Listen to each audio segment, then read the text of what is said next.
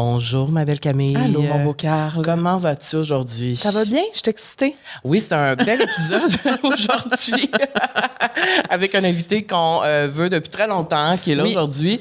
Et euh, je pense que c'est la toute première fois qu'on reçoit un, un sportif. C'est vrai?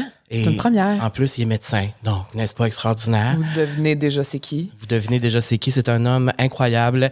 Mais juste avant, cet Oui. épisode est présenté par euh, euh, ben, des amis à nous. Oui, je suis tellement, tellement contente Ouais. que cet épisode-là est présenté par Mathéina. C'est un couple d'amis, en fait, qui ont créé ça il y a plusieurs années. Et moi, je dois dire que je travaille avec eux depuis mars 2019.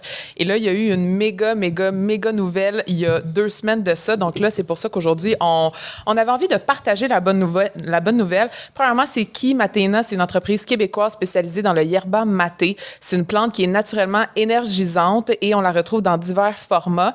Euh, C'est-à-dire qu'on peut la trouver en, en thé, on peut la boire en canette. Il y a pétillant, non pétillant. Euh, toi, Carl, dis-moi, c'est quoi ta saveur préférée? Parce que je sais que Mais tu je, les pense que connais. tu, je, je pense que tu le sais. Moi, j'ai goûté à toutes les saveurs. Je les adore, mais tu sais ma préférée. Oui, C'est pêche.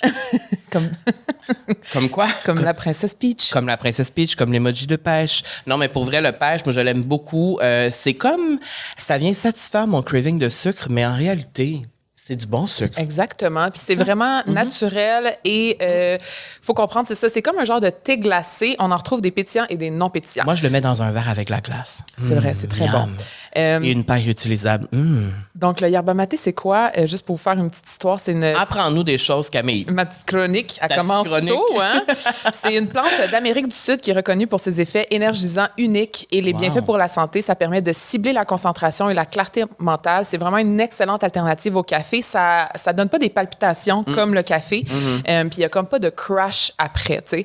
Euh, donc, leur mission, c'est de partager, célébrer la culture entourant le maté tout en contribuant à créer une nouvelle catégorie d'énergie sur le marché. Vous allez pouvoir voir là, les gens qui écoutent un peu le sport, souvent les Argentins, ils vont boire du maté sur le field de soccer. Ah ouais. C'est super populaire. Ça se boit vraiment dans une petite gourde avec une petite paille. Sont cute, eux autres, les Argentins. hein? Oui, très, Ouais. très, très, très, très, très cute. Et euh, là, pourquoi on vous en parle aujourd'hui, c'est que Matena a tout juste lancé une nouvelle saveur sans sucre. Et ça, C'est c'est incroyable. Et ça, révolutionnaire. on va dire la vérité, c'est pas la première fois qu'on en boit. On en a déjà bu en exclusivité il y a quelques jours et je capote. C'est très bon. Mais c'est qu'on pouvait même pas vraiment euh, distinguer la différence. Non. entre le sans sucre et le original. Non, Donc ça, c'était vraiment une, euh, un défi que ont, ont eu la gang de Matena de la part de Andrew Huberman. Donc pour eux qui connaissent pas Andrew Huberman, c'est euh, probablement l'animateur d'un des podcasts les plus populaires en ce moment Au monde. au monde, qui est le Huberman Lab podcast. Donc c'est vraiment tout ce qui est neuro euh, sur la santé et tout ça. Donc euh, Andrew Huberman a voulu euh, comment je peux dire Rejoindre ça l'aventure rejoindre l'aventure puis- et devenir un partenaire et euh, Ça, c'est incroyable. c'est vraiment le fun. Et faire la promotion de Matéina dans Oui. son podcast. Oui. Et dans le fond, ça va permettre à Matéina vraiment une, ben, une lancée internationale. C'est incroyable. Exactement. Donc, c'est le lancement également de la compagnie aux États-Unis. Donc, on Ouais. va pouvoir les retrouver vraiment partout. Euh, puis, ce qui est le fun aussi avec le sans sucre, c'est habituellement, il y a tout le temps comme des édu édulcorants dans cette saveur. Attends, le- attends. Ils ont réussi à masquer le goût désagréable habituellement de ce que les boissons sans sucre ont. Ils ont trouvé comme vraiment une petite, euh, un petit ingrédient secret. C'est un, miam. c'est un goût vraiment léger, c'est équilibré. Ça, ça rappelle vraiment le thé glacé au citron, en fait. là. Ouais. Comme ça? En fait, oui, ça rappelle vraiment le thé glacé au citron. C'est vraiment bon. Euh, donc euh, voilà, si, ça met- si jamais ça vous tente d'essayer le Matena, c'est disponible sur leur site web. Vous avez le code promo La Vie Sociale 20 qui vous donne 20 Hey, sur votre beaucoup, première 20%. commande. Comment t'as réussi à avoir un rabais de même, Camille? ça pas de bon sens, j'ai des 20%? plugs. J'ai Wow. des plugs. Profitez des plugs de Camille. C'est dispo dans les magasins IGA du Québec, dans tous les magasins. Ben, en fait, je sais pas si c'est tout. Oui, tous les magasins IGA du Québec. Et 20 je répète, avec la vie sociale, 20 Et, euh, ben, bon épisode, Camille. Cheers! Hey, tu fit en plus. Bon épisode.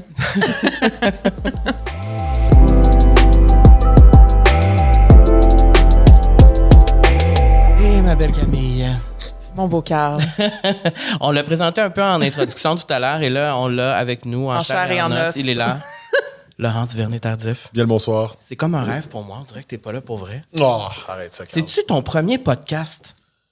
T'en as pas fait beaucoup? J'en ai pas fait beaucoup, t'as raison. On dirait que j'ai toujours été ciblé comme euh, média traditionnel. Puis là, je me dis, euh, faut se rajeunir puis se mettre au goût du jour. Donc, euh, me voici. Se rajeunir. Wow! Euh, se On a- rajeunir. T'as Non, mais le même âge que moi. T'es Non, non, mais je parle dans mon auditoire. Hi- Hier, je suis allé avec ma grand-mère on est allé, euh, je sais pas si je devrais dire ça en nombre, mais on est allé voir euh, une résidence, puis des appartements, puis Ouais. tout ça. Je pense que j'ai jamais été autant reconnu que là. ça a été comme un, un choc un peu. J'étais comme, ah, ben, peut-être qu'il faut que je change mes canaux de diffusion. Ouais, mais ça doit être cool quand même de- de- d'être reconnu par des gens plus vieux comme ça. Ben, Nos aînés. J'aime beaucoup les années. Pour Ouais, vrai, ils sont euh, cool. ben, pendant la pandémie, j'ai eu la chance de travailler plus avec les personnes âgées. Puis c'est quand même.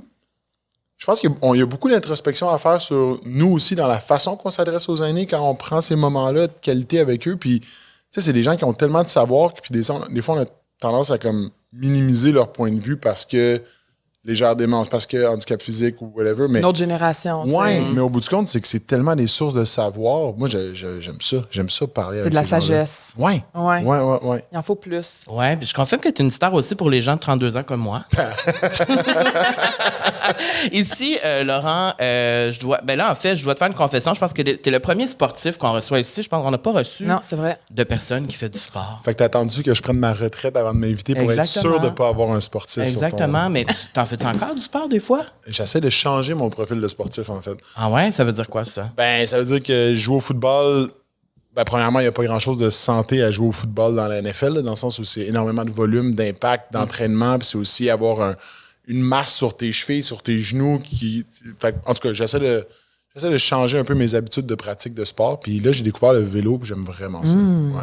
Fait Puis tu fais aussi de la randonnée.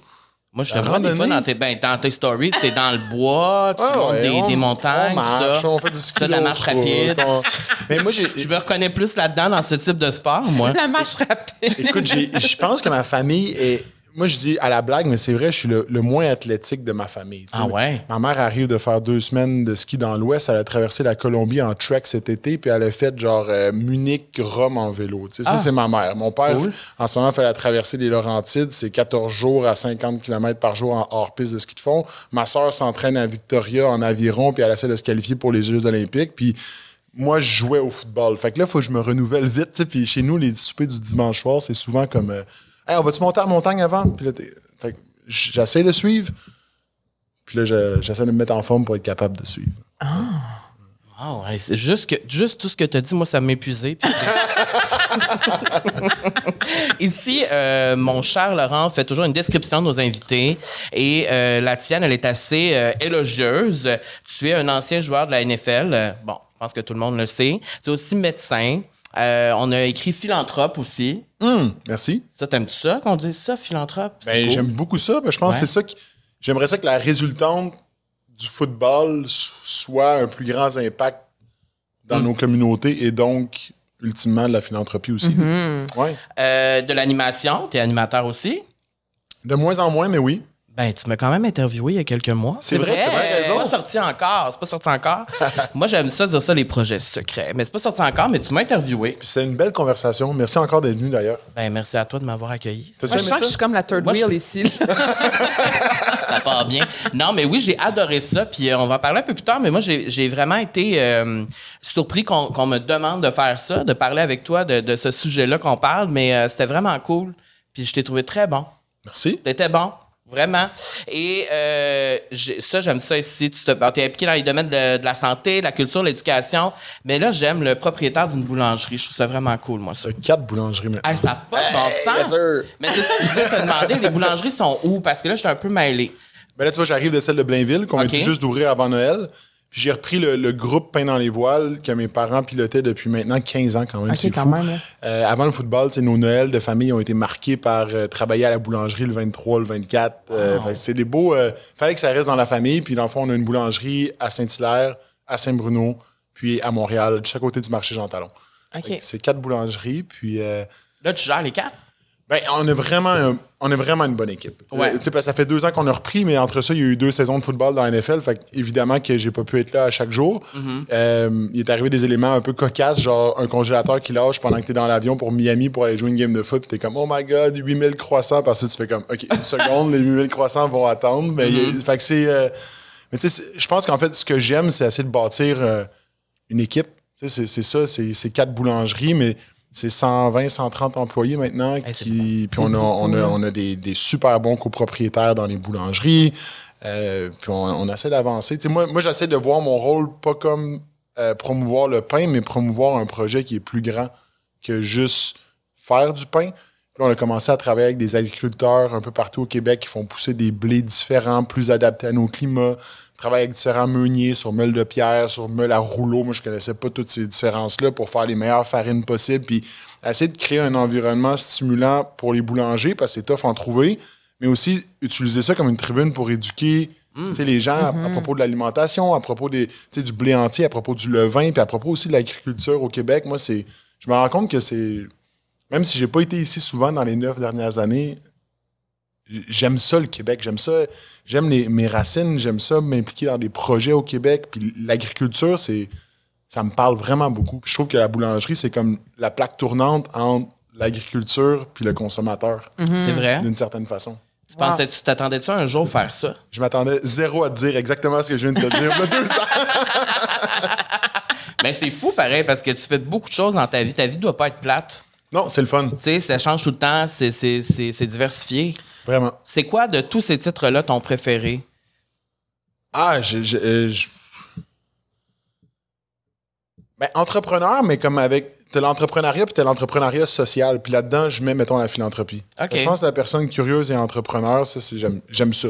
J'aime ça. On- au bout du compte, le foot, c'était, c'était une aventure entrepreneuriale-ish, dans le sens où il y avait plein de chances que ça marche pas. Tu as pris un risque, un risque calculé, tu t'es lancé, ça a fonctionné. Est-ce que ça va me définir toute ma vie? Je l'espère pas, parce que j'espère faire autre chose. Mais euh, pour moi, c'est tout le temps un peu le même mindset, même si c'est comme dans des champs complètement différents. Je sais pas si ça fait du sens. Ça fait du sens, puis moi, je trouve ça vraiment inspirant, justement, que tu prennes ça pour en faire quelque chose de bien pour la société, pour la communauté, tu sais, pour les différentes communautés.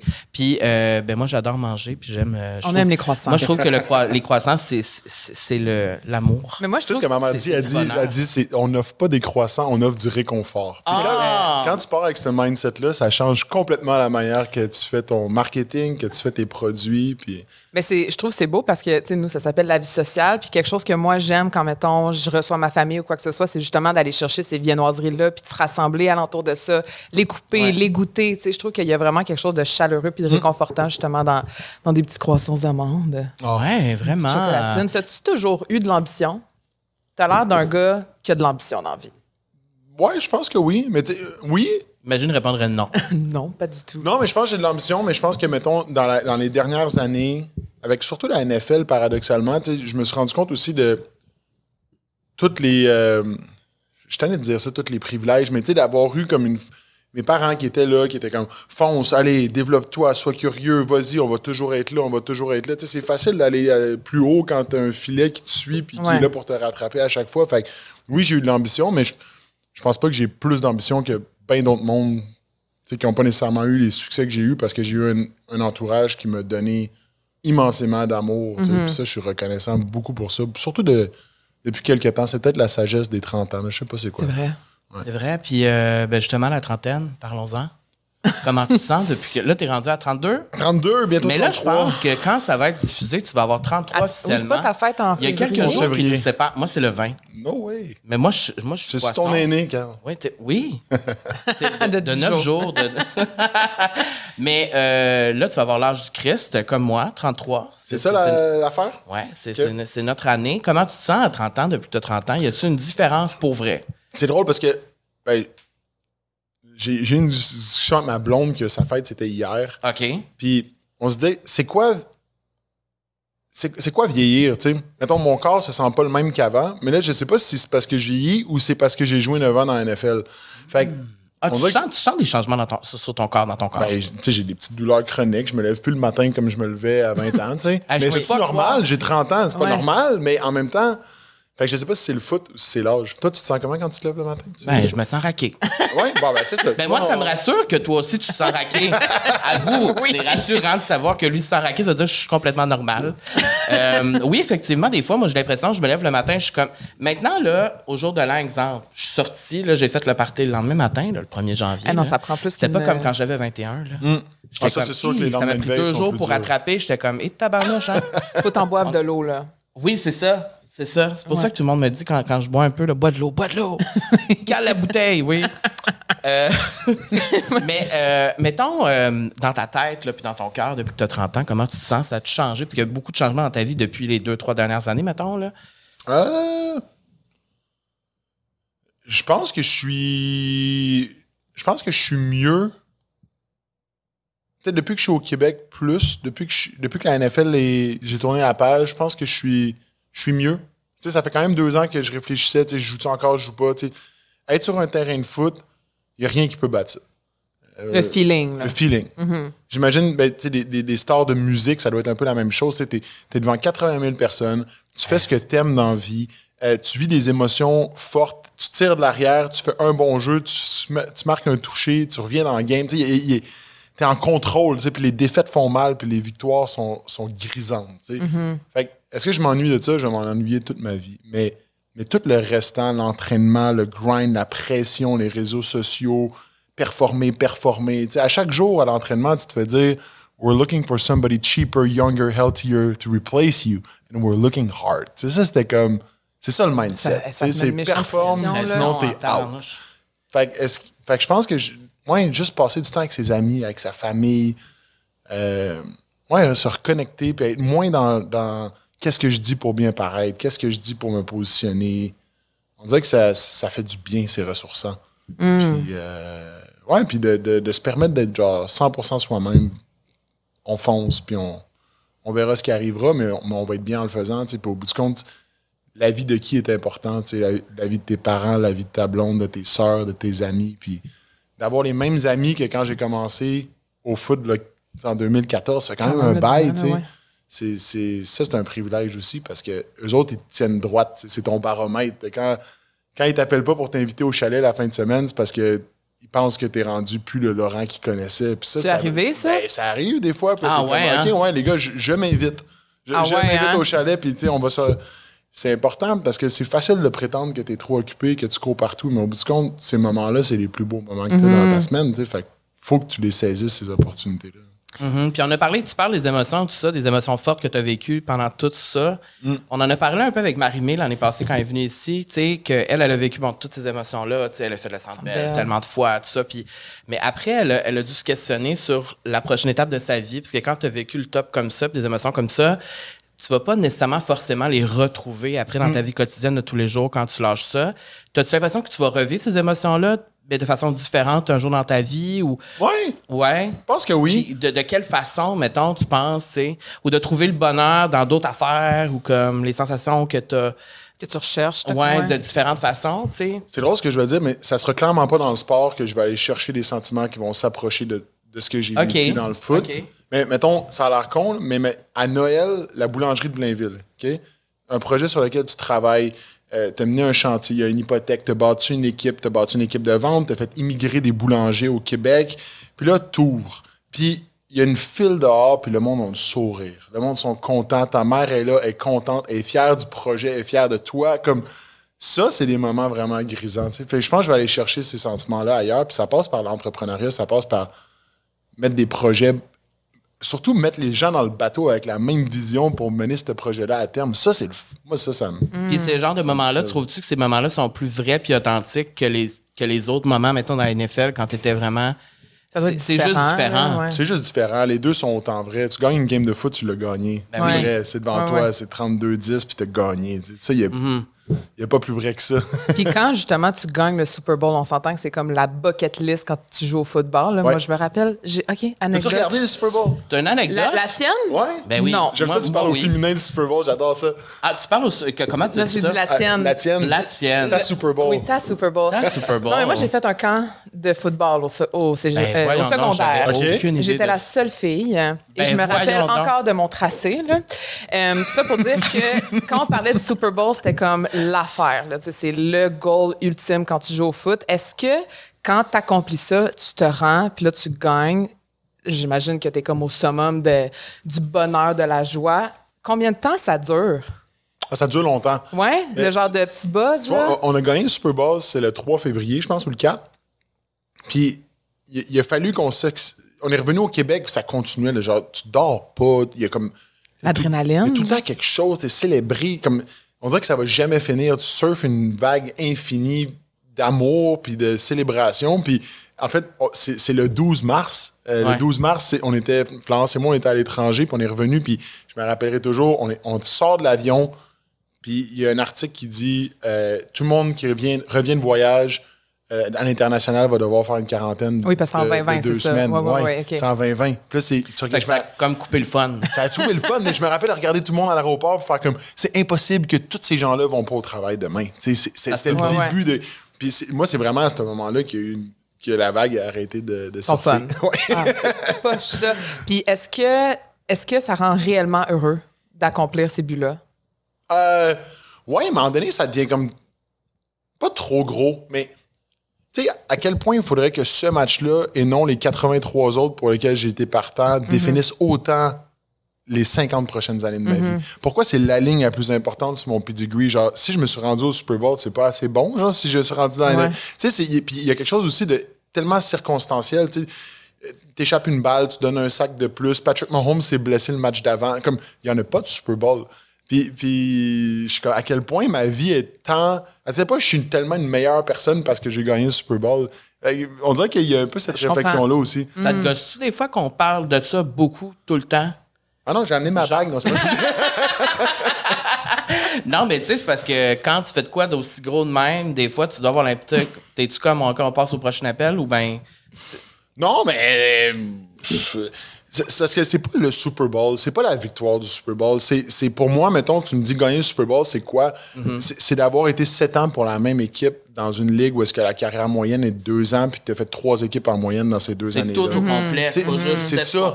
Puis d'avoir bâti, tu sais, la première année à Kansas City, on n'a pas fait les séries. La deuxième année, on les a faites, on a perdu en première ronde. Après ça, on les a faites, on a gagné la division. Après ça, on les a faites, je me suis blessé, je me suis cassé la jambe. J'étais à un doigt, on a perdu contre les Patriots à cause d'un coin toss en overtime avant d'aller au Super Bowl. Puis l'année d'après, on est allé, puis on a gagné le Super Bowl. Mais c'est cette progression-là qui est folle. C'est pas le, c'est pas le. Ça Super n'aurait pas Bowl. été le même effet si tu avais gagné la première année. Ah, 100 tu sais. Ben non, non. parce que 100 tous les non. efforts Ça aurait pour été s'y tough rendre, ouais. de trouver un, un purpose, je pense. Ben, c'est ça. Ouais. C'est quoi après ça? Un... T'en as-tu un purpose après quand tu, tu débosses de ça, tu sais? Ben là, il y a eu une pandémie, fait que le Ouais, c'est purpose ça. a changé un peu, mais, mais je pense que, mettons, mes six premières années, je je jouais pour gagner. Puis après le, le Super Bowl, après la pandémie aussi, que je pense recadrer une coupe de priorité dans la vie, Ouais. de bien du monde, euh, là, je jouais parce que j'étais juste tellement chanceux de pouvoir jouer au foot Mhm. comme carrière, tu sais, parce que j'aime le football. Puis ça, ça, ça fait du bien aussi de jouer pour jouer. Ouais. Parce qu'on joue Le au football, c'est censé être un jeu, mais il n'y a rien d'un jeu dans la NFL. là, tu sais. chaque truc est analysé, calculé, chaque contrat n'est pas garanti. Il faut que tu te tailles une place. Puis, fait que de, de jouer pour jouer, ça, ça a, fait, euh, ça a bien fini mon parcours dans, dans la NFL. Puis d'avoir gagné après, est-ce que tu as senti comme une pression ici de comme toujours bien parler, toujours être une bonne personne, toujours mon- tu sais, d'être un modèle, tout ça? Parce que, tu sais, euh, moi, quand je pense à toi, c'est comme. T'es comme un. Comme un. Je prépare ce que je vais dire, mais t'es comme un roi, là, tu sais, c'est comme... Non, mais le monde est impressionné par toi, tu sais. C'est- On est comme vraiment impressionné par les gens qui accomplissent des choses dans le sport. Surtout à l'international, Oui, à l'international. Puis on est, on est vraiment... euh, tu sais, les gens sont autant impressionnés que moi, je suis impressionné devant Rihanna, là, parce qu'elle a fait le Super Bowl. là. Comme ça, c'est le plus beau compliment qu'on m'a Ben, fait. non, mais c'est vrai, tu sais, c'est comme. C'est. C'est quelque chose quand même d'avoir fait ça dans sa vie. Tu le réalises-tu des fois? Ben, ça vient par moments. Tu sais, il y a des petits moments, des fois, que tu fais comme. Tu regardes une- un- du foot dans un bar, mettons, qui joue un peu en recoin, puis tu regardes ça, puis t'es comme. Hey, Il y a plein de monde qui, dans leur champ de vision périphérique, quand ils sont venus parler avec des gens puis prendre une bière dans un bar, m'ont vu jouer à la télé partout dans le monde, dans 120 pays. Tu sais, il y a quelque chose de. Il y a des moments où ça te frappe, que t'es comme, voir que j'ai fait ça. Euh, voir que tous mes amis étaient connectés un dimanche pour me regarder jouer. Puis une chance que je le réalisais pas quand je jouais, parce que je pense que ça aurait été impossible de jouer. euh, trop de pression. Oui, mais c'est ça justement. Comme moi, j'ai envie de savoir le matin, là, quand tu le sais que c'est le match décisif. As-tu comme une certaine préparation? Comment toi tu te préparais? Tu faisais de la méditation, cold shower Tu sais, je sais pas. euh, Des fois, on parle des fois d'un genre de rituel. T'avais-tu ça ou t'as-tu comme fait quelque chose de différent ce matin-là? Ah, pas différent, ça c'est sûr. que Qu'est-ce que t'as mangé? Il y avait, il y avait déjà, il y avait déjà tellement de trucs mangé? différents. Non, mais le, le- je, je te donne une idée, puis je sais pas à quel point vous voulez qu'on parle de foot, mais ça, c'est quand même intéressant. Le, le foot, c'est un sport de routine. Euh, tous les autres sports se jouent le mercredi, le jeudi. Le, le foot, c'est le dimanche. Dimanche, ouais. Fait, que- Oui. Fait que le mardi, tu fais la même affaire. Le mercredi, tu fais la même affaire. Le jeudi, tu rentres un peu plus tôt, tu checkes les troisièmes essais. Après ça, tu fais ta physio, tu fais la même affaire, tu manges la même affaire. Le soir, tu fais ton yoga. Le vendredi, tu te stretches après la pratique, tu fais la même affaire. Tu arrives avec ton sou, tu voyages le samedi, tu arrives à l'hôtel 4 heures avant la game, peu importe où tu joues. Meeting à 7 heures, tu te couches à 9h30, tu te lèves le lendemain matin, tu déjeunes la même affaire, tu arrives au stade. Puis, tu sais, mettons, tu joues à Londres, puis décalage horaire is accounted for. Euh, Il y a les mêmes sauces piquantes, euh, des petits barber, des barbecue shops à Kansas City, à Londres, sur nos tables, à l'hôtel. Chaque chose, tu sais, c'est comme anal de détails. tu sais. Un horaire qui est à peu près comme celui de Camille et moi. Exactement. Ils sont, autant occupés. Mais ça fait en sorte que quand tu arrives au match, Ouais. après ça, tu arrives 3h30 au stade avant la game. Euh, tu sors une première fois, pas d'épaulettes, tu checkes le stade, tu rentres, tu, fais étirer, tu ressors une deuxième fois avec tes épaulettes, tu fais quelques drills, tu rentres, tu ressors. Le- moment que tu sors 4 minutes 30 avant la game, puis qu'il y a l'hymne national, les Jets, le drapeau des États-Unis, puis qu'après ça, c'est coin toss, game on, il fait partie d'un continuum d'événements qui fait en sorte qu'il n'y a pas une anticipation de, du premier jeu, ou du moins moins. T'es prêt, là. Exact. Puis ça, c'est tellement important. Pour moi, ça a été la clé du succès. Tu dis rituel, moi, je dis routine. Routine, des fois, ça a l'air un peu comme euh, péjoratif. Tu sais, C'est comme ah, la routine, on est dans la routine. Mais la routine enlève les highs de pression. Moi, je suis convaincu. Puis le foot, ça a été bon pour ça, pour moi. De, de bâtir. Comment, qu'est-ce que tu as besoin, toi, pour performer? Puis c'est pas. C'est rare que c'est comme quelque chose qu'il faut que tu fasses dans le game. C'est quelque chose qu'il faut que tu fasses Avant, le mercredi, le jeudi, le vendredi, ton cahier de notes. euh, qui t'appelle, tes amis, comme qui, qui quand t'es un peu trop high ou stressé, qui t'appelle? T'appelles Étienne ou t'appelles Charles-Alex? T'es- c'est- tout ça que tu essaies de fine-tuner. Puis c'est pour ça que le, le football, c'est beau parce qu'il faut que tu sois comme perfectionniste à tellement d'autres égards que juste jouer ton sport. Parce que ton sport, c'est un sport qui est physique, mais stratégique en même temps. C'est comme jouer aux échecs full contact. Ouais, ouais. faut que tu sois comme dans une espèce de zone qui est tellement précise pour être bien performé.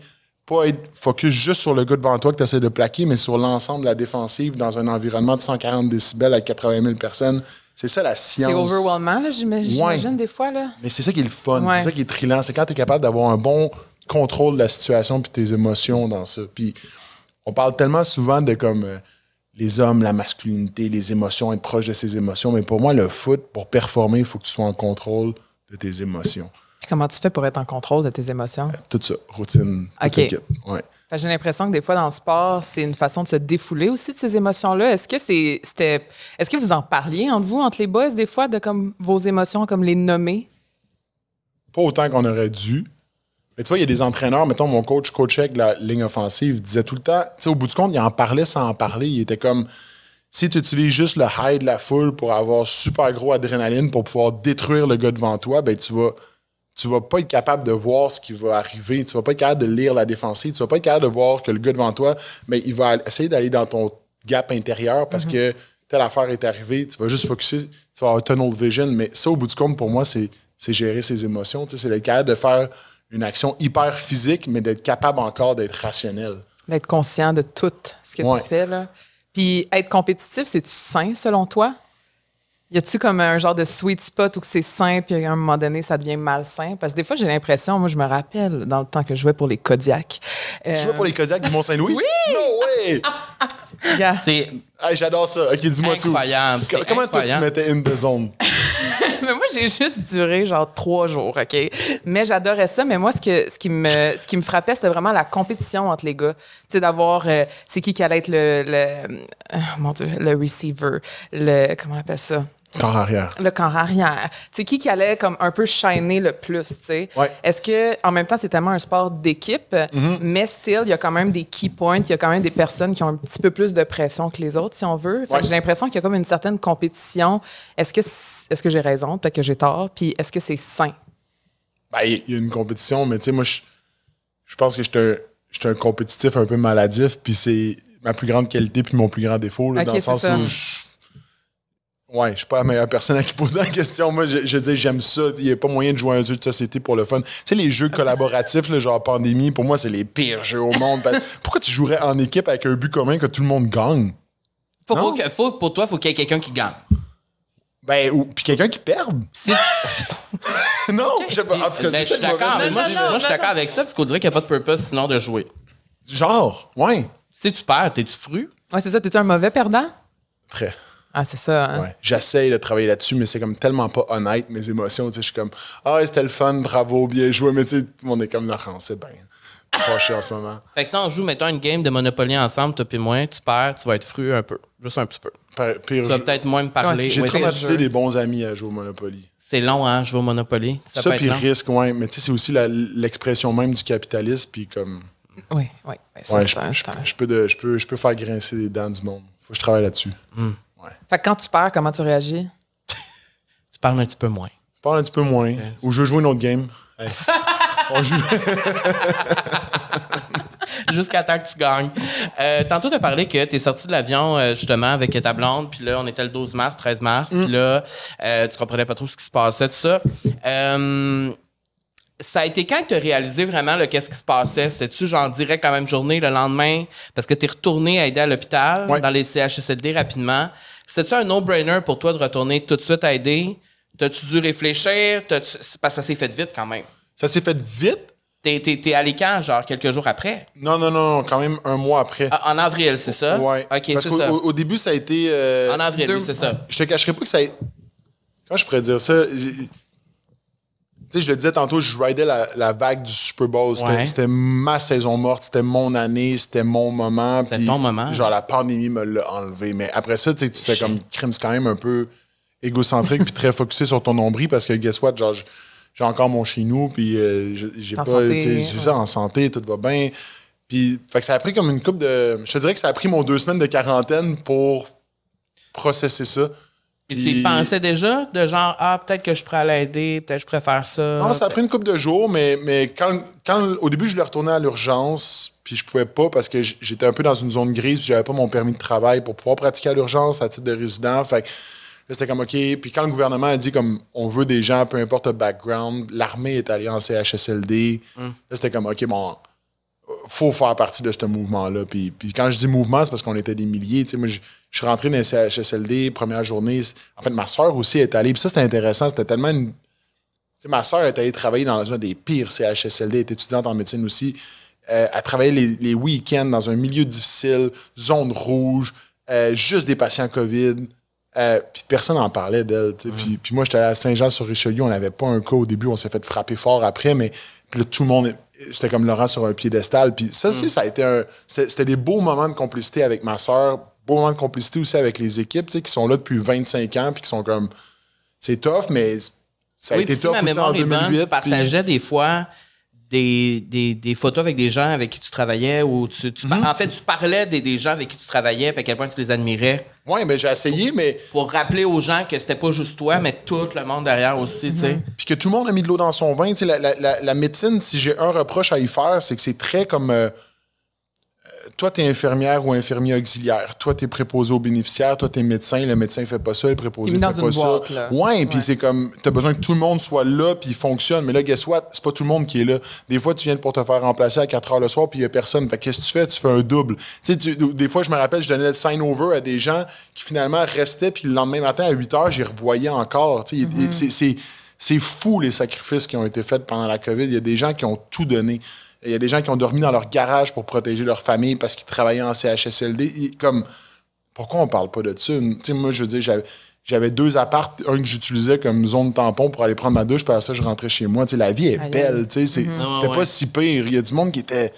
Il y a du monde qui l'ont eu tough. Ça, c'est sans compter tous les gens qu'on a perdus. Tu sais, au- je pense on a dû perdre 30% des patients pendant l'année que j'ai été là, même plus. Fait que J'imagine que ça te donne une petite claque d'humilité aussi, là, après le méchant high que tu vis, de retourner là-dedans, c'est deux émotions complètement différentes.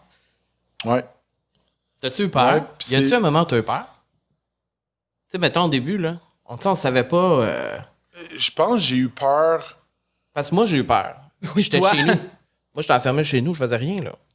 Ouais. Je pense que j'ai- j'ai eu peur, mais au début, c'était très relié au contrat. Tu sais, C'était comme si jamais j'ai de quoi, puis j'ai des séquelles, puis je peux plus jouer au football, mettons. Là, que j'ai mis moi-même une croix sur ma carrière. Au début, c'était ça, puis après ça, c'était comme. Quand on oublie le football, sais, mon psychologue sportif disait tout le temps quand j'étais stressé, il disait, tu sais, Laurent, rappelle-toi au bout du compte que tu bouges une petite balle de cuir sur un terrain en gazon. Tu sais, il n'y a rien de sexy là-dedans. C'est vrai que ça c'est- relativise un peu. puis on dirait que c'est ça Ouais, que. C'est quand même sexy. ça, c'est, ça, c'est les culottes en spandex. ça, que. Mais je parle pour toutes les femmes et les quelques hommes aussi qui nous écoutent, c'est sûr, c'est sexy.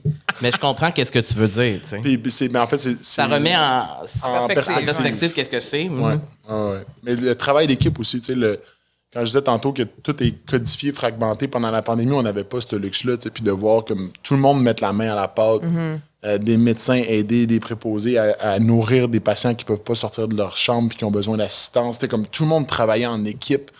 Euh, je me rappelle une journée, il y avait le plombier était pas là, la douche fonctionnait pas. Il y a des patients qui avaient pas pris une douche depuis une semaine. C'est comme, OK, ben guess what, on va écouter une vidéo sur YouTube puis on va essayer de la réparer, la douche, tu sais. Mais comme quel feeling grisant de, Ouais. en équipe, on a réussi. Puis il y a des patients qui vont prendre leur douche aujourd'hui à cause de nous, tu sais, leur bain. Mais comme- tu vois, ça, c'est des détails auxquels on pense pas tout le temps quand t'es pas dedans. Puis c'est incroyable, tu sais, l'admiration envers toutes ces personnes-là qui, ont, qui, qui étaient là, puis qui ont aidé, puis qui ont sauvé la vie de plein de monde. C'est c'est fou. Ouais, puis on a tendance des fois à, à parler en négatif, tu sais, mais il y a un système qu'on peut améliorer, mais il y a des gens dévoués qui font déjà tout ce qu'ils peuvent, tu sais. Puis je pense qu'il faut eux les mettre sur un piédestal. Ben oui. Puis Moi, je suis sûre qu'il y a une journée, on te ferait pas, là, nous deux. Là. Ah ben Moi, je rentre dans un hôpital, je pleure. Je pourrais pas. J'ai ici, tu es le premier joueur actif de la NFL à avoir décroché un doctorat en médecine. Euh, Qu'est-ce que tu aimes de la médecine? pour C'était quoi ta, ta, ton, ta stimulation première ou ton intention première quand tu as étudié là-dedans? C'était- Ou qu'est-ce- quand tu le pratiques, c'est quoi que tu préfères de ça? Euh, les, les gens, mais en fait, le- le- l'espèce d'hybride entre tu fais de la science, mais appliquée sur des humains. Ouais. Puis, euh, tu sais, t'as bien beau étudier ton anatomie, ta physiologie, ta pharmacologie, ben, il reste que tu travailles avec des gens, puis leur background socio-économique, leur éducation. Est-ce que, est-ce que le patient devant moi, comment je fais pour qu'il comprenne? Comment je fais pour l'embarquer dans un plan de traitement ou est-ce que lui aussi est d'accord av- avec le plan? Tu sais, on peut plus imposer, on peut plus dire à quelqu'un, prends tes médicaments. Ça marche pas. Il faut que, faut que tu sois capable d'arriver à un consensus. Euh, puis des fois, des fois, les intentions d'un patient qui arrive n'est pas les mêmes que toi, tes intentions. Puis trouver une façon de trouver un terrain d'entente. Euh, puis d'utiliser la science au service des gens. Il y a quelque chose de. c'est beau. C'est un bel équilibre, je trouve, la médecine. Puis C'est pour ça qu'on dit que la médecine, c'est un art. Parce que.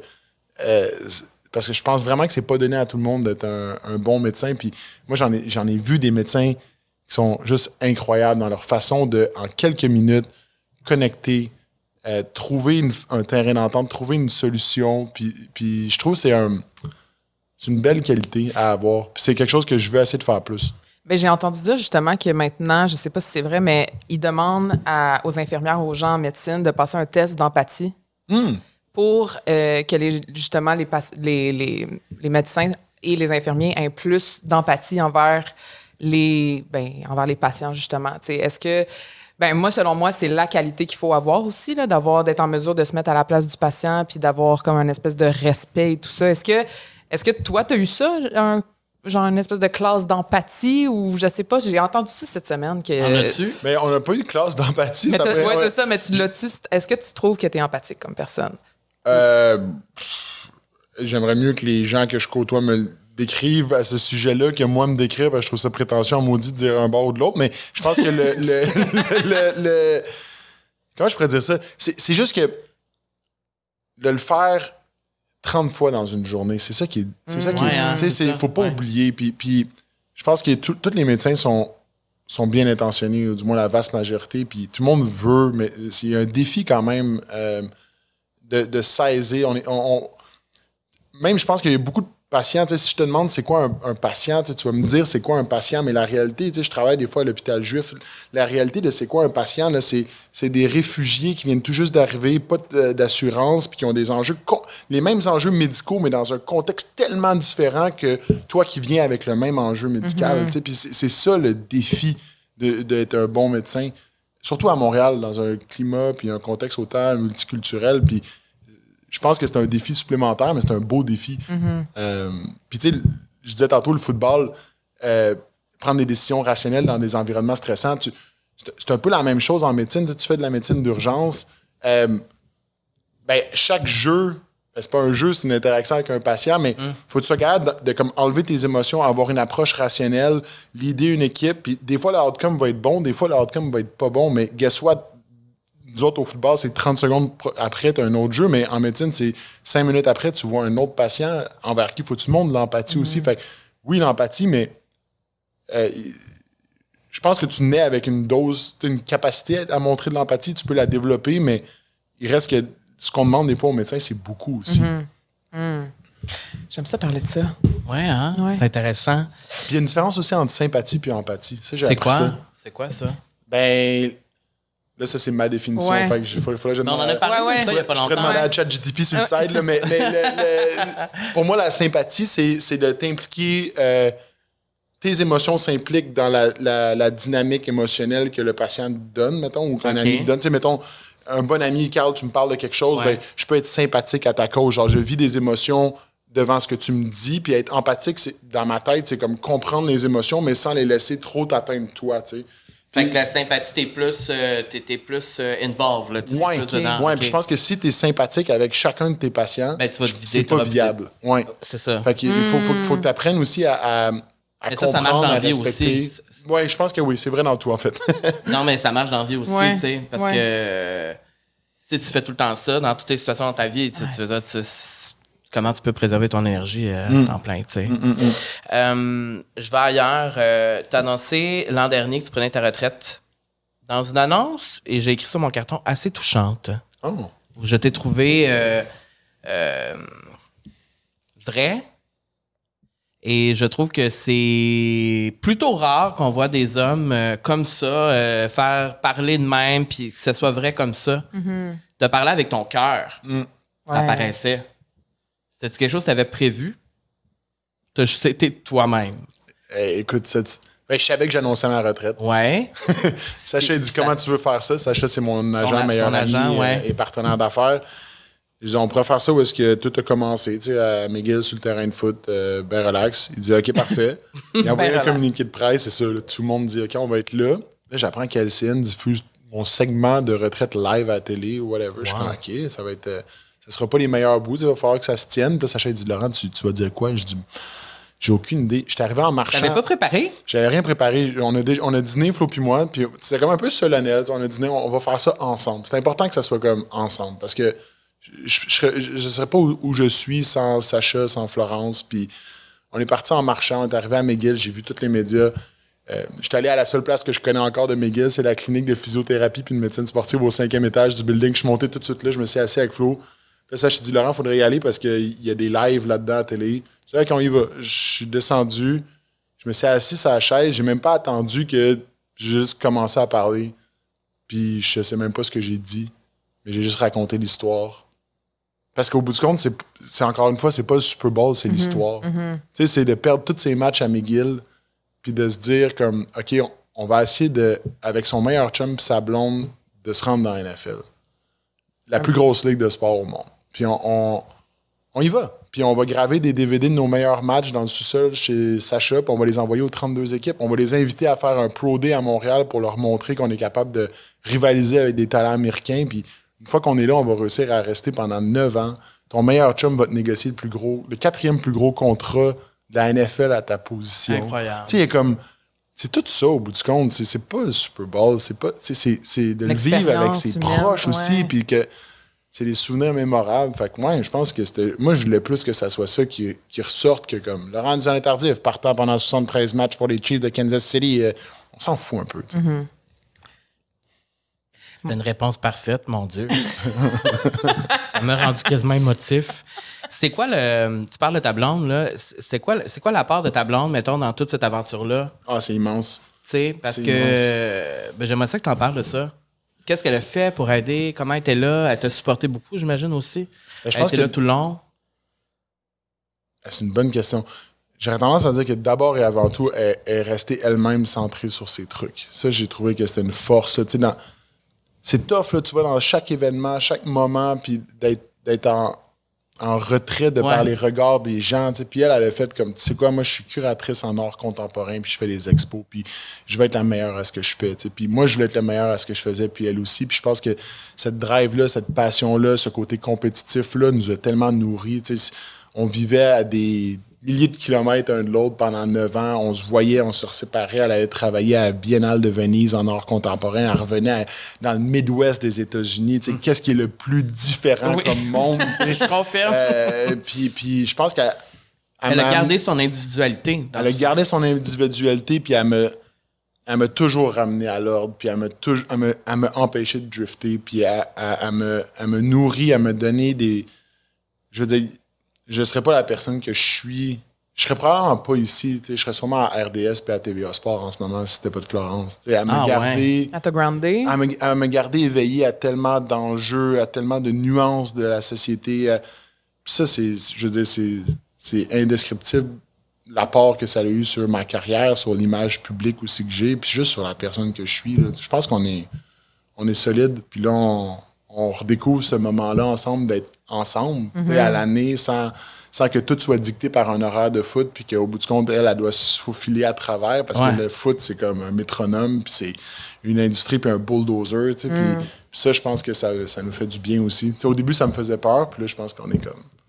On est parti. C'est ça qui est le fun aussi, c'est que six mois après la retraite, je me sens plus du tout comme quelques jours avant ma retraite. Je pensais, au je pensais que ça allait être un continuum, mais non, c'est vraiment comme une transition. C'est quoi la transition qui s'opère en ce moment dans ta vie, mettons?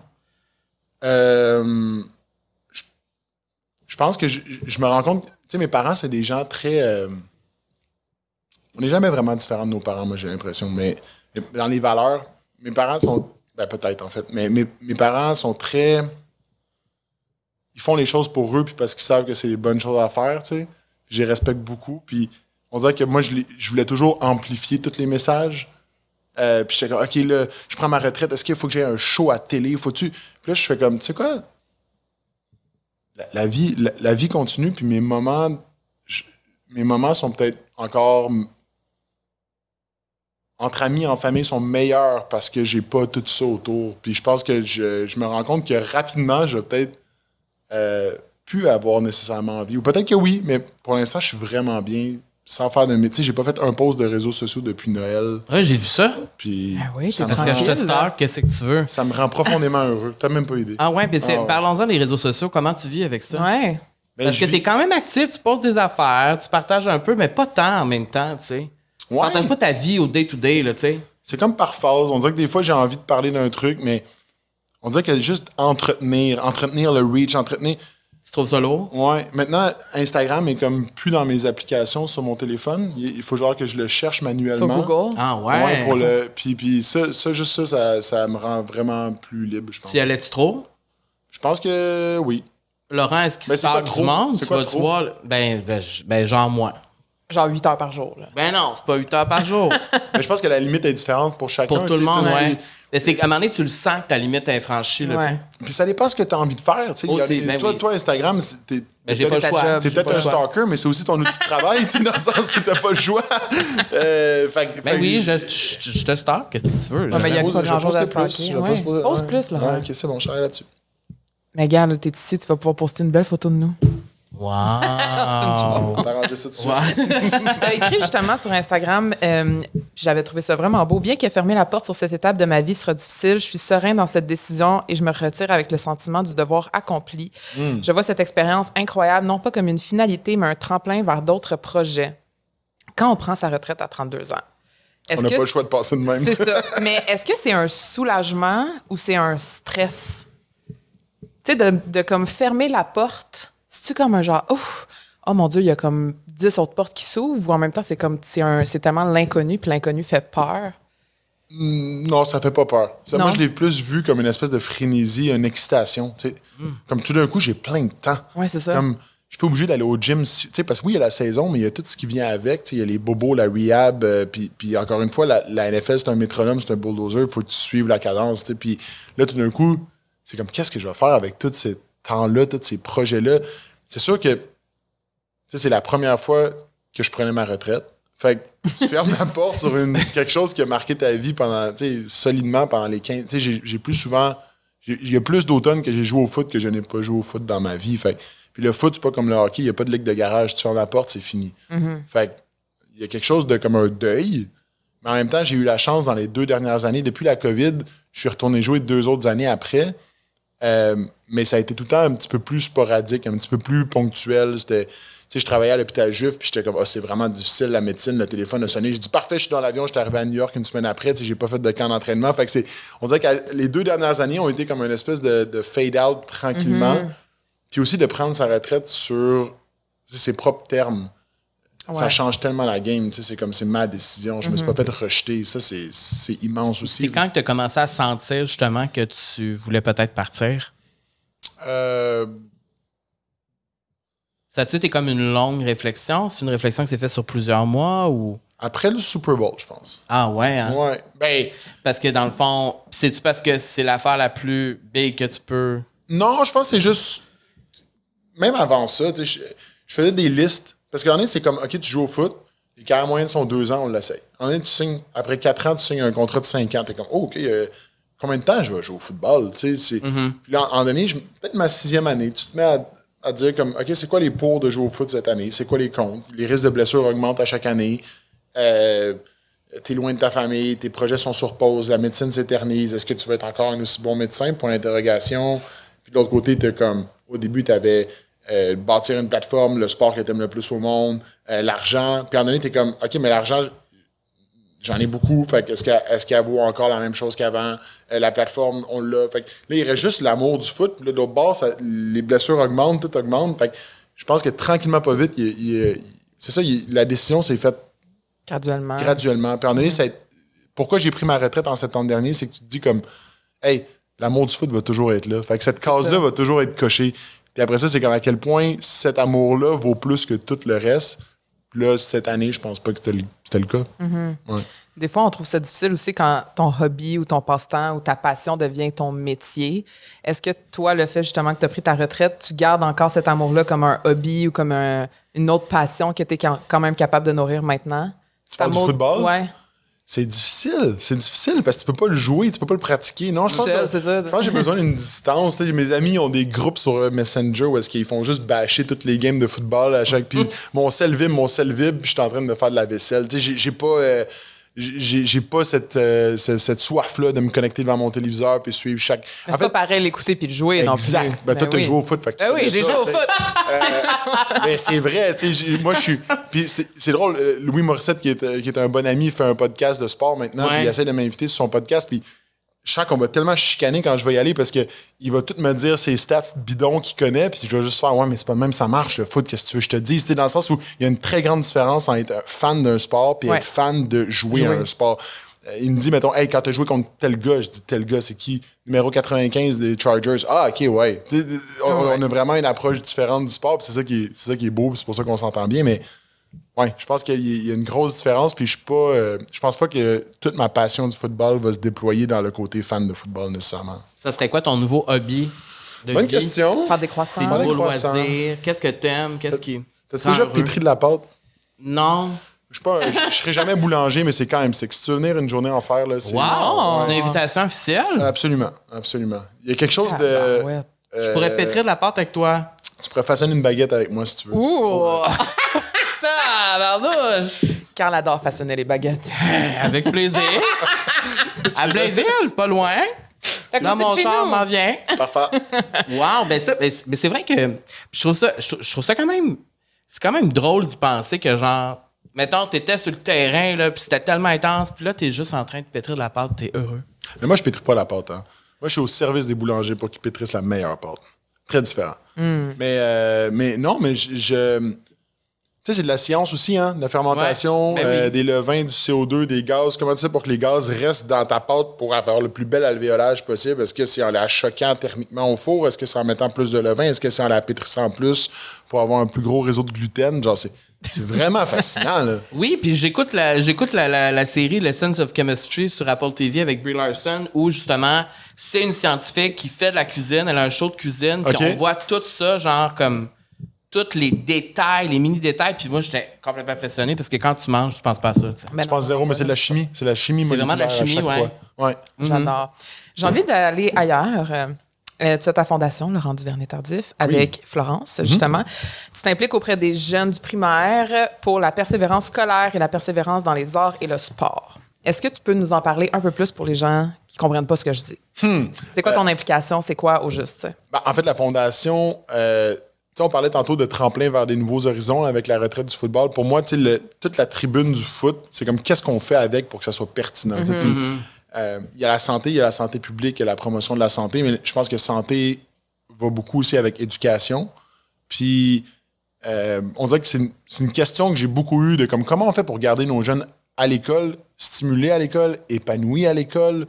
Comment on fait pour réduire les inégalités? tu sais, Puis je pense que l'éducation est super importante, mais pas juste d'avoir des maths et du français, mais aussi de créer un environnement où est-ce que les jeunes sont bien. Puis euh, la fondation, c'est de ça qui ça a été comme le moteur de la réflexion a créé cette fondation-là. Je sais pas si ça se dit ce que je dis, mais en tout cas, puis le but, c'est l'équilibre entre le sport, les arts, les études, la persévérance scolaire, comme tu l'as dit. Puis concrètement, ce qu'on fait, c'est qu'on déploie un programme qui s'appelle la sixième période. Là, on est dans 34 écoles au Québec. On est à Québec, Mauricie, même, là. Montérégie, Laval. Moi, on veut grossir. Il faut, faut que ça bouge. Il y a 1100 écoles au Québec primaire. En tout Oh, cas, shit, faut- on, a du, on a des croûtes à manger. Anyway, mais euh, on fait des activités tout au long de l'année scolaire. Mettons, on voit les jeunes sur une heure de midi à chaque midi, à chaque semaine. Puis on fait ou bien non une activité sportive ou une activité artistique. Puis les jeunes n'ont pas le droit de choisir. Ils viennent avec nous à la sixième période, qui est la sixième période de leur journée. Ouais. Puis ils sont obligés de faire l'activité artistique. Puis on fait pas juste du bricolage, on a vraiment des artistes en art contemporain qui viennent parler aux jeunes de différents médiums, de différentes façons de créer. Puis quand tu regardes la littérature, les jeunes qui font une, une heure d'activité artistique par semaine ont quatre fois moins de chances d'être des décrocheurs. sais. Fait que si tu fais ça en milieu scolaire, ça doit être sûrement encore plus. Fait que nous autres, on se dit, OK, on va, on va donner ça, c'est peut-être plus le côté comme familial, mais de la même façon que mes parents m'ont éveillé à plein d'activités, tu sais, euh, ben, pour tous les jeunes qui n'ont pas la chance d'avoir ces parents-là pour un paquet de raisons, ben, est-ce qu'on peut leur donner cette espèce d'étincelle-là à l'école? Puis, puis ça passe pour nous par les arts et le sport. Fait que la sixième période se déploie tranquillement partout au Québec, on l'espère. Euh, puis moi, je veux que ça soit. On, on parlait de trouver un purpose. Ben, je pense que la, la, la plateforme que le foot m'a donnée va être mise au service de cette cause-là parce que j'y crois. Puis j'aimerais vraiment ça que ça soit. J'allais dire mon leg, mais je veux pas que ça soit mon leg. Je veux juste que ça soit comme un leg. Euh, en ce moment, la fondation porte mon nom, mais j'aimerais ça qu'elle soit, elle porte pas mon nom éternellement. C'est beaucoup de pression. Euh, mais je pense qu'au début, c'était, ça donnait plus de traction de le ouais. faire. Mais là, tranquillement, on a une équipe permanente, on a une nouvelle DG, on a, on a 70 employés partout au Québec qui, ouais, qui déploient les programmes dans les écoles.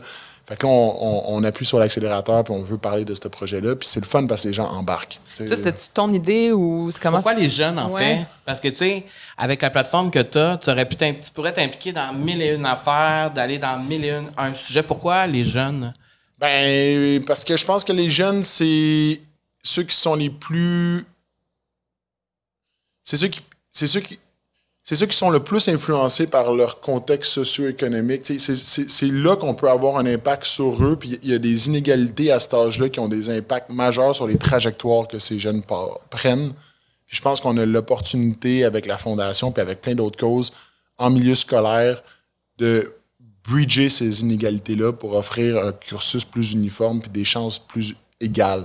Puis je pense que les- jeunes, on, cible, on est vraiment ciblé, on est 5 6e année du primaire. Puis la raison pourquoi on est là, c'est parce que quand les jeunes arrivent au secondaire, un jeune qui va être un décrocheur, ben, il décide pas de couler son examen en secondaire 5. Tu sais, ça part bien avant ça. Euh, puis ça part aussi par les activités parascolaires. Est-ce que le jeune va être autant curieux à la recherche d'activités autres que ses cours dans l'environnement scolaire au secondaire? Puis au secondaire, il y en a plein des activités parascolaires. Mais les jeunes qui sont des décrocheurs vont pas vers ces activités-là à cause qu'ils n'ont pas été euh, attirés ou ils n'ont pas eu le contexte favorable pour le faire, même au primaire. Fait que nous autres, on se dit, si on va 5-6e année, on leur offre des activités parascolaires de qualité en art, en sport. Ils vont arriver au secondaire, puis ils vont avoir la même curiosité, puis ils vont enroll dans ces activités-là qui se leur, leur sont ouvertes- offertes.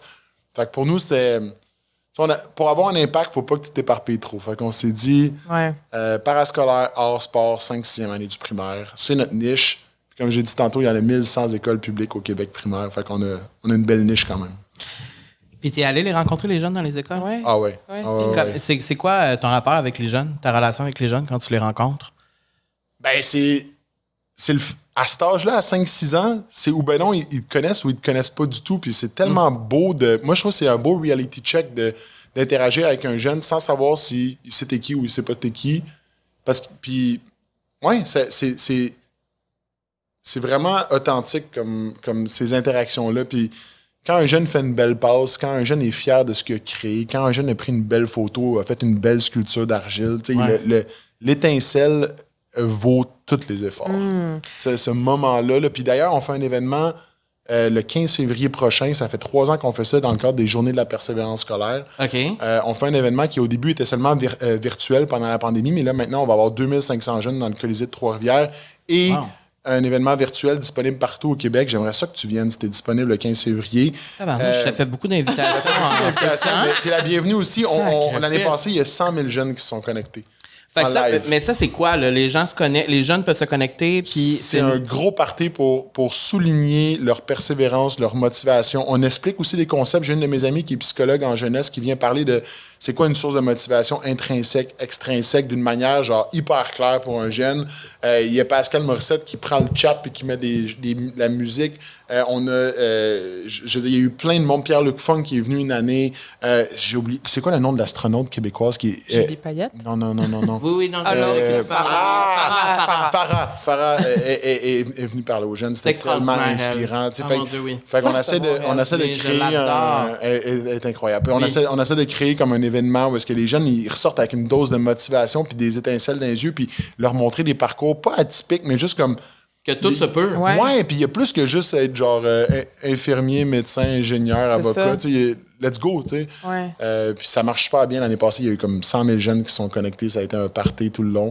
Euh, le feedback est bon. Puis ça, c'est quelque chose aussi que j'aime beaucoup. Mais je dirais qu'il y a moins de- d'études d'impact reliées à ça. C'est vraiment plus comme une célébration. Fait que si ça vous tente, le 15 février prochain. Ça, si les gens veulent avoir plus d'infos là-dessus, on peut trouver des infos où? Euh, site web de la Fondation ou, euh, Sur le site web de la ou le- site web des Journées de la On va, la persévérance mettre, le- scolaire. on va mettre le On va lien. mettre le lien en de la fondation. Euh, fondation, on dit quoi? On dit LDT? Non, non, Laurent Duvernay-Tardif. C'est la juste- fondation, Laurent Ouais. Duvernay. C'est la Fondation Laurent Duvernay Tardif, mais qui déploie la sixième période. Puis éventuellement, la sixième période va prendre toute la place, mais pour l'instant, OK. c'est ça. Ici, j'ai marqué que le motto, c'est créer, bouger et motiver. Je trouve que c'est vraiment tellement nécessaire quand on est jeune parce que moi, je- en tout cas, je sais pas pour toi, Carl, mais moi, quand j'étais jeune, toutes les avenues qu'on m'avait proposées, je fitais pas là-dedans. sais.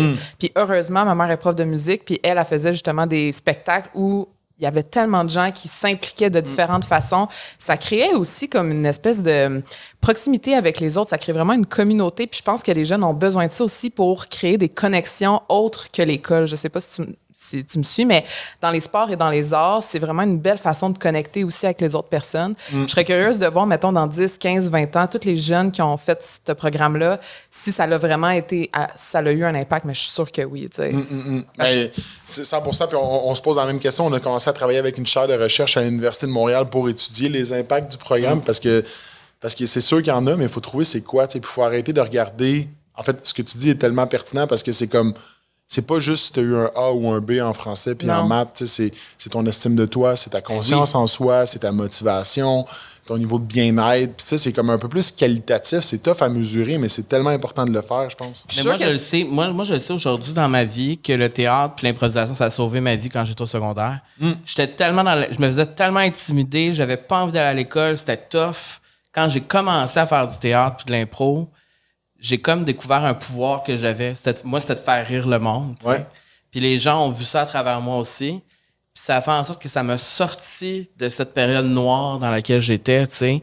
Puis je vais toujours être reconnaissant envers les enseignants puis envers les personnes qui, qui s'impliquaient pour que ça se passe pour vrai. Toutes les parties d'impro, euh, les réunions après l'école, les soirs, les lundis, mardis soirs qu'il fallait aller faire du théâtre, apprendre notre texte. Il y avait tellement de monde qui se mettait en équipe pour changer notre vie.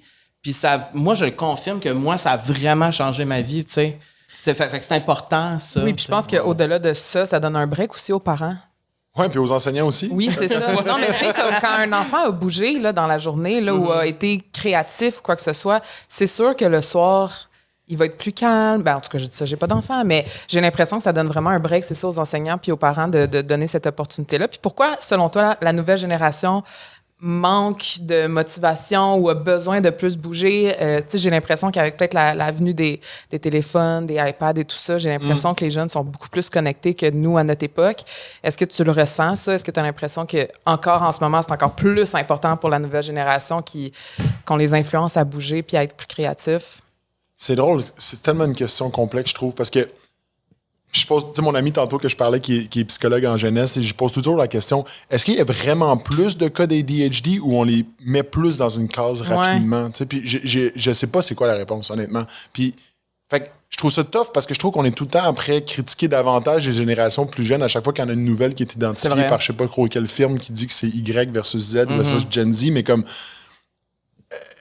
euh, est-ce qu'on change tant ou comme le regard qu'on pose sur les jeunes change?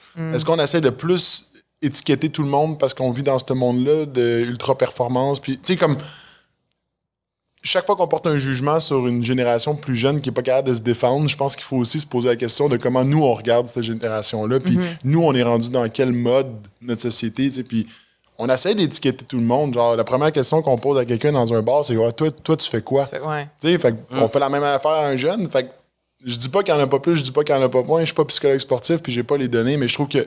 Psychologue sportif, psychologue point. mais, mais je pense qu'il faut, faut relativiser. tu sais, puis Il faut donner les chances. faut juste donner la chance aux jeunes. Ben, c'est ça que ça fait, je trouve aussi, justement, cette, euh, ce programme-là. Ben, la période, la sixième période, c'est ça? Sixième période, ouais. Je trouve ça cool. C'est un beau nom. J'aime Merci. vraiment ça. Tu as parlé, euh, tu sais, là, là, je m'en vais complètement ailleurs, mais c'est parce qu'on a parlé deux, trois fois, la, la psychologie sportive. C'est le même qu'on dit ça? Oui, j'imagine. Ça, tu as eu ça toute ta carrière? Non, j'ai commencé. Euh, tu veux dire avoir un psychologue sportif? Ouais. Puis c'est quoi exactement? C'est un psychologue qui te suit. Pourquoi sportif, en fait? C'est dans. C'est un psychologue qui connaît la réalité des sportifs? Ouais, je pense que c'est pour enlever le. Honnêtement, je pense que c'est pour enlever le stigma puis rendre plus. euh, moins tabou d'aller voir un psychologue. Fait que tu rajoutes sportif comme étiquette, mais ça reste que. ok, c'est ça ça. reste que c'est psychologue comme un autre. Mais, euh, mais spécialisé en sport. Moi, j'ai commencé en fait après. euh, en 2018, j'ai eu la chance d'aller aux Jeux de Pyeongchang, euh, aux Jeux Olympiques. Euh, avec Radio-Canada, je faisais des, des reportages. J'ai adoré ça. Puis j'ai rencontré le psychologue sportif de Michael Kingsbury, qui est selon moi un des plus grands athlètes euh, du Québec. Puis ça a cliqué, puis j'ai dit, Hey, tu sais quoi? En fait, je voyais un psychologue sportif à Kansas City, mais très comme sport, sport, sport, américain, qui comprenait pas comme toutes les nuances aussi d'être un Québécois francophone qui étudie en médecine, qui joue dans la NFL, tout ça. Puis j'ai dit, euh, c'est- son nom c'était Jean-François, j'ai dit, Jean-François, j'aimerais ça qu'on travaille ensemble. C'est fou parce que dans la NFL, le moment où est-ce que tu es le meilleur athlète, c'est le moment où tu te fais repêcher. Après ça, les, les blessures s'enchaînent, tu vieillis. Tu c'est pas vrai que tu vas être meilleur athlétiquement, mais tu deviens meilleur comme joueur. Fait que c'est quoi la différence? C'est technique, ok, sure, mais on en parle depuis tantôt, c'est gérer tes émotions, prendre des meilleures décisions. Euh, ça, ça vient comment? Mais ça vient en travaillant sur ça pourquoi on passe 30 heures semaine dans un gym, mais on n'est pas capable de passer deux heures à se demander comment on va se sentir quand on va se faire battre? Parce qu'on est comme, ah non, moi, je me ferai jamais battre. Mais la réalité, c'est que si tu es le meilleur à ma position dans la vie, tu vas te faire battre 10% du temps. Fait que sur un match de 65 jeux en moyenne, tu vas te faire battre 7 fois. Fait que c'est- comment tu fais pour pas te faire battre une deuxième fois de suite parce que tu es trop affecté de ta défaite d'avant?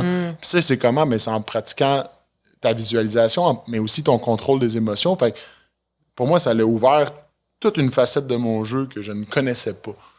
Euh, ça m'a fait. C'est ce qui a fait que j'ai eu mon deuxième contrat, c'est ce qui a fait que j'ai duré 9 ans dans la NFL. Puis aujourd'hui, comment, comment tu constates que t'es pro- t'es-tu proche de tes émotions? Que Aujourd'hui? oui. Moi, je pleure souvent. Ouais? Comme, mettons un, un- un film, mais j'écoute pas beaucoup la télé, mais quand j'écoute un film, euh, mettons Flo, comme ah, ce soir on écoute un film, là, puis Un drame. ouais, ah, crime, je peux pleurer. Ah ouais? Ah ouais, ça, ça vient me chercher, puis ouais, on pleure ensemble, ça fait du bien. Ça fait du bien de pleurer, Ah, hein? mon Dieu. Best feeling. Puis de s'assumer qu'on pleure. Oui, il faut. Puis moi, je trouve ça, puis je te l'ai dit euh, il y a quelques mois, mais de voir un homme comme toi parler de ça, puis de l'assumer de même, ça- c'est tellement bénéfique pour tout le monde. Ça rend ça moins euh, tabou. Parce que ça l'est encore. Ouais, j'ai l'impression que ça donne la permission aussi. Ouais, ça aux donne la permission, ouais. Comme tu me donnais la permission d'être traqué tantôt en début d'épisode. D'être D'être traqué? Ouais, d'être traqué quand je me lève. Ben moi, tu vois, ce matin, je me suis réveillée, j'avais mal au bras. Un bras. Je me demandais Ah ouais? c'était quoi. C'est parce que je lance le frisbee à Bruce. Ah, tu joues à. à- Oh, avec Bruce, c'est ton chien? Oui. Ah. Je vais t'en dire, tu joues au Ultimate Frisbee. Ça, je trouve que c'est un beau sport. Tu sais, on parle euh, inclusion, euh, Le- filles le- et ça, gars, ça, pas contact. C'est comme du Ultimate foot, mais avec un frisbee, genre. J'allais dire, c'est comme la patate chaude, mais OK, ouais. Puis mettons que tu me regardes de même, là, Laurent, tu penses que je serais bon dans quel sport? Ah, Frisbee. Ah ouais, hein? Badminton. Badminton? Oui, le badminton, j'étais bon. J'ai fait aussi des cours de tennis quand j'étais jeune. Tu me crois pas, hein? Non. J'ai fait des cours de tennis quand j'étais au primaire. J'en ai pas fait carrière par la suite. Est-ce que Il y tu a sais tellement de patiner? beaux sports qui, qui voient le jour. Sais-tu patiner? Ben non, je sais pas patiner. Ok, c'est ça. Non, mais là, tu m'as fait des invitations. Peut-être qu'à un moment donné, tu m'inviteras à faire du sport. Du, du sport? Euh, genre, spikeball, c'est cool. C'est quoi ça? Spikeball, c'est genre la petite trampoline avec une balle. Ah oui! J'en ai un chez moi, si tu veux. C'est comme parfait dans un parc l'été. euh, tu sais, tu sues pas trop, c'est taxant, faut que tu sois concentré, mais en même temps. Puis à quel sport, mettons, tu joues qui ça pourrait surprendre les gens? Joues-tu genre à pétanque? Elle ah, joue à toutes. Tu joues à toutes. Ouais. Je sais pas c'est quoi la différence entre batchy ball puis pétanque. Je pense que c'est la même affaire, en fait. Tu sais quoi la différence? Je sais pas Je c'est sais même quoi. pas c'est quoi bocce ball. Ouais. C'est comme des. C'est c'est de la pétanque, en fait. Ah. Mais c'est peut-être pas joué par des Français. Sans pastis, tu sais. C'est batchy. Ah, mais moi, je connais la pétanque beaucoup parce que ma grand-mère joue à la pétanque. C'est vraiment une adepte. Et j'ai- je suis allé à des tournois. Oh! C'était sérieux. Tu lançais-tu le cochonnet le plus loin possible? C'était pas moi qui l'ai lancé. Ou le Moi, je regardais proche? la partie. Ok, ok. Mais oui, c'était le cochonnet. C'est comme ça qu'on appelait ça. Tu sais, c'est quoi le cochonnet? Ben oui, moi, j'ai joué. Tu as joué à la pétanque? J'ai aussi? joué en France à la pétanque. Tu vas en Dieu, France? hey, fancy quand même, hein? Ouais, à Marseille. Fancy quand même. Là Là, où c'est ça a été inventé, je, je dis. Ouais. la pétanque? C'est un Oui. sport marseillais. Euh, ben, c'est dans le coin de Marseille, là. C'était Euh. dans ce coin-là. Je savais pas. J'ai été sur le, pre- dans le, le- J'apprendrai le- toujours des trucs. La euh, première grâce fois qu'il y a eu un match de pétanque, c'était à cet endroit-là. J'ai joué là. Wow! Euh, Voilà. Dernière question, mon beau Laurent. En 2024, on te souhaite quoi? T'as-tu une liste, une bucket list? Y a-tu des choses? Tu Ton veux un voyage, rêve, ouais. quelque chose? Ben, il va falloir que je retransitionne vers médecine, éventuellement. Puis je me souhaite, je me souhaite juste que ça aille bien puis que je sois bien. Tu sais, je, je- ouais, je pense que ça va être ça mon souhait. C'est de continuer cette transition-là post-carrière puis que ça se passe bien. Ça la a l'air de fondation roule bien, la maintenant. boulangerie roule bien. Puis il y a juste cette espèce de. ça, reste un, pas un poids, mais c'est une partie importante de ma vie en ce moment qui est un peu sur pause. Puis il faut que je retransitionne vers. Puis j'espère que ça, ça va bien se passer. Mais tu disais justement au début euh, que depuis trois mois, c'est comme différent, là, ton mindset. Ouais. Tu sais, t'as- Pourquoi? Ben, justement, je pense que je fais de la place pour ça. Tu sais, c'est- de l'espace, ouais. Oui, il faut parce que ça- c'est c'est une job à temps plein. Du jour au lendemain, tu n'as aucune heure ouvrable. euh, Mm. Puis juste de bâtir. En fait, chaque décision que tu prends, faut que tu te dises comme OK, est-ce que je vais être capable de la supporter quand il va y avoir médecine? Euh, bâtir des canaux de communication avec tes équipes pour que tu sois capable de d'être non disponible du lundi au vendredi et plus, de 8h à 5h et plus. Euh, ça va être un beau défi. Mais je, ouais, je suis confiant. J'ai hâte. On te le souhaite. Merci. On te le souhaite. On te le souhaite, puis je trouve que tu as l'air heureux. Tu as l'air bien. Cool. C'est vrai? Je me trompe-tu? Non, non, pour elle, Ça a l'air bien. ça, ça- ça va bien. J'ai. euh, Il y a une belle énergie en studio. Je sais qu'il y a plusieurs jaloux qui nous écoutent, mais c'est vrai. Tu as l'air bien. t'as- Ça, ouais. Es-tu heureux? Ben oui, Ouais. vraiment, vous autres, ça va? Oui. Ben oui. Ah, arrêtez Ben oui, t'es là. C'est sûr, ça va. C'est sûr, ça va. On peut continuer à te suivre sur les réseaux sociaux. Bon, là, tu as pris une petite pause depuis décembre, mais tu vas t'y remettre. Ben oui, je vais poster une belle vidéo de baguette euh, juste pour toi. Oui, des fois, un de petit baguette. selfie aussi dans la boulangerie, ça serait le fun. Ok, cool. Ben, faudrait que tu me donnes des cours, en fait. Photo avec ta blonde une fois de temps en temps. tu sais. Juste pour que tes fans, ça, tu sais, là. Titiller, genre. Ouais, ouais, ouais. Titiller, c'est ça le bon mot. C'est ouais. ça qu'on veut, que tu nous titilles. Parfait. Si on veut euh, en apprendre plus sur justement ton, ton aventure de, dans la boulangerie, on peut te voir dans la docu-série du pain sur la planche qui est dispo sur Ici TV. Ouais. Il y a deux saisons. Ouais, Euh, T'as-tu aimé ça faire ça? adoré ça. Ouais. ça parce que c'était vrai. Il n'y avait rien de plus vrai que ça. Puis, puis encore une fois, la boulangerie, c'est c'est plus que faire du pain. C'est c'est des gens, c'est un processus, c'est une vision. C'est des ça qu'on voit. Ah ouais, ah ouais, ouais. On va planter du, du blé, on va avec la moissonneuse batteuse dans les champs. Moi, j'ai trippé à faire ce show-là. C'est vraiment cool. Ben, c'est vraiment cool. Puis cette année, ben, peut-être qu'on va te croiser comme euh, boulanger ou comme. euh, Non, pas comme boulanger. c'est- quoi ton. Comment. C'est quoi le titre que je pourrais te donner, là? Qu'est-ce que tu fais, là? Ça s'appelle quoi? Ça, c'est Ben, propriétaire. Le boss. Euh, ouais, Boss. boss. non, Boss. le- ouais, entrepreneur peut-être? Entrepreneur. Parfait. Bon, on te croisera peut-être dans une de ces boulangeries-là. Ben oui, on va y aller.